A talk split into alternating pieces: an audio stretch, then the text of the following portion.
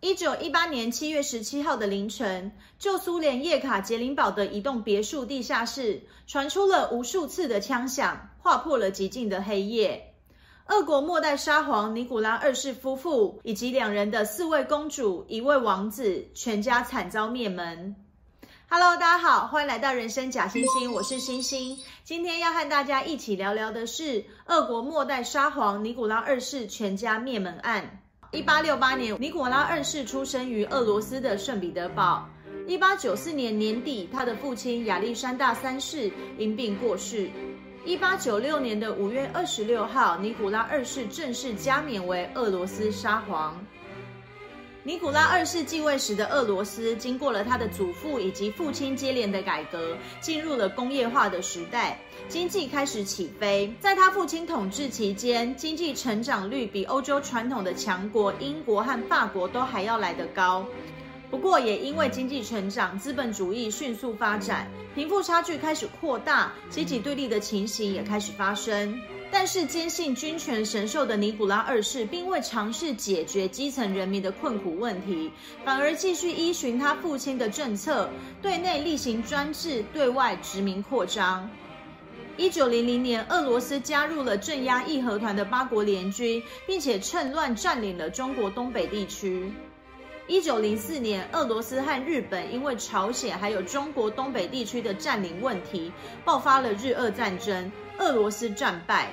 虽然俄国基层人民的经济很困顿，但是对于国家强大的军事武力还是非常的自豪。岂料竟然输给了一个东亚边陲的小国。俄罗斯国内一片哗然，最终在内忧外患之下，人民走上了街头。一九零五年一月，俄国人民聚集于圣彼得堡的东宫广场，举行一场和平的请愿活动。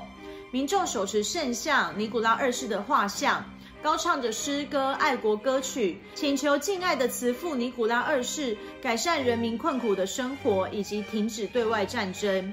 意想不到的是，守卫东宫的武装士兵竟然持枪射击人民。这个事件称作“血腥星期日”。事件爆发之后，人民对于沙皇失去了信心，各地开始出现大规模的罢工起义活动。就在国家濒于失控之际，尼古拉二世的救星出现了——内务大臣斯托雷平。斯托雷平对各地的抗议活动进行铁腕镇压。告一段落之后，他成为了首相，开始推行土地私有化，让贫穷的农民能拥有自己的土地。农民的收入在短时间内成长了一倍，成为新兴的中产阶级。俄罗斯的经济和政治都趋于稳定。但是，一九一一年，斯托雷平陪同尼古拉二世到基辅的歌剧院观赏歌剧时，遭到枪手暗杀身亡。斯托雷平的去世也等于宣告了尼古拉二世失去最后一个稳定王朝的机会。一九一四年一战爆发，野心勃勃的尼古拉二世亲自率兵参加，希望能在战争中取得胜利，赢回罗曼诺夫王朝的威严。但是这场战争耗资巨大，让俄罗斯的经济状况更加的严峻。不仅国内饥荒不断，前线的武器也极度缺乏。在参战的第二年，有三分之二的俄罗斯士兵连枪支都没有，高达八百万的士兵战死、被俘或者是受伤。这个惊人的数字超过了当时俄罗斯四分之一的男性劳动人口。更雪上加霜的是，当尼古拉二世在前线指挥作战时，国内主政的皇后亚历山德拉却对江湖术士拉普斯金言听计从。这个装神弄鬼的拉普斯金意外地控制了沙皇和皇后唯一的儿子阿列克谢的血友病，因着皇后对他的信任，高度的干政，导致俄罗斯的政治混乱，引起贵族间的不满。在经济崩溃、内政不安、对外战争失利的种种原因之下，一九一七年以工人为首的布尔什维克党发起了人民罢工。反抗专制的沙皇制度，二月革命爆发。尼古拉二世还来不及调兵回国镇压，俄国的议会杜马为了保住自己的权力，便宣布成立了俄罗斯共和国的临时政府。布尔什维克党的苏维埃政权成为了在野。尼古拉二世只好宣布退位。到此，罗曼诺夫三百多年的统治实际上正式的告终。因为沙皇唯一的儿子阿列克谢患有血友病，身体状况不佳，尼古拉二世便直接宣布将他的王位传给了他的弟弟米哈伊尔大公。米哈伊尔大公早就嗅到人民对于沙皇制度的不满，迟迟不敢答应继承一事。最后，他也未能继承王位，而且还成为了第一位被处死的皇室成员。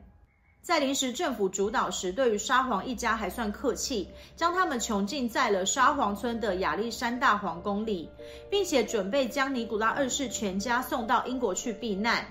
为了使俄罗斯继续的参战，英国的议会很快的同意了请求，但是英国国王乔治五世的私人秘书德汉姆勋爵却强烈反对。最重要的原因是因为当时正处于一战期间，英国国内反德声浪高涨。有德国血统的乔治五世刚刚透过了更改王朝的名称，平息了风波。英国王室本身也还在风口浪尖上，在这个时候收留了被俄国人民视为暴君的尼古拉二世，可能也会引起英国人民的不满，将怒火延烧到英国王室。多项不利条件的考量之下，即便从小感情深厚，和尼古拉二世长得超像双胞胎的表哥英国国王乔治五世，为了保住英国王室，也只好拒绝了俄罗斯的请求。但是，也许乔治五世没有料想到，俄罗斯真的会屠杀沙皇全家。在沙皇一家被灭门之后，乔治五世还是派船接走了罗曼诺夫王朝的其他王室成员。同年的十月，列宁的苏维埃政权发动了军事政变，推翻了资产阶级的临时政府，成立了世界上第一个社会主义国家。就此，沙皇一家也落入了布尔什维克党的手中。隔年，一九一八年的四月，沙皇一家被迁移到了叶卡捷琳堡的一栋别墅。在此同时，俄罗斯的局势依然处于混乱，要求沙皇复位的舆论也从未停息。以保皇党为主的俄罗斯白军也决心要突破重围，营救沙皇。布尔什维克党在别墅的四周筑起了高墙，并且封死了所有窗户，防止沙皇被救出。但是白军的威胁越来越大，苏维埃政权对于自己执政的合法性也一直缺乏信心。一九一八年的七月，布尔什维克党决议要枪决沙皇一家，以绝后患。一九一八年七月十六号，尼古拉二世一家和往常一样，在晚上十点三十分熄灯就寝，凌晨时分再次被唤醒。沙皇一家包含尼古拉二世本人、皇后亚历山德拉、四位公主欧加、塔吉亚娜、玛利亚、安娜塔西亚以及王子阿列克谢，还有一位随行医生、三位侍从，总共十一人一起被带到了别墅的地下室。关押他们的首领尤洛夫斯基开始宣读处决令，沙皇一家连处决令都还没听清楚，便响起了此起彼落的枪声，一行人瞬间倒地。几位公主早就练习多次，在危难时紧急将珠宝藏在衣服内，以便作为逃亡时的路费。此时，这些藏在胸怀的珠宝起到了防弹的作用，公主们一息尚存。但是士兵们随即拿起了步枪上的刺刀，继续执行处决命令，直到全部人都断气才停手。为了防止他们的尸体被找到，士兵们将尸体移到森林的最深处，泼洒硫酸，并且放火焚烧。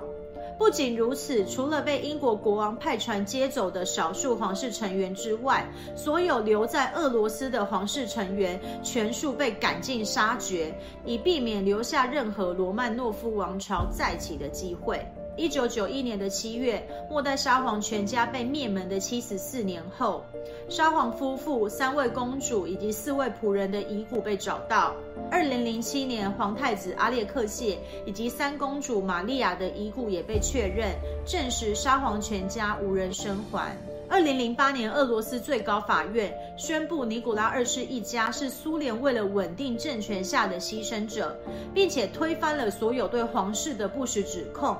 俄罗斯东正教会亦在两千年将尼古拉二世全家追封为殉教圣徒。末代沙皇尼古拉二世全家灭门案就到这里结束了。如果你觉得今天的内容还不错，别忘了订阅人生假星星。我们下次再见，拜拜。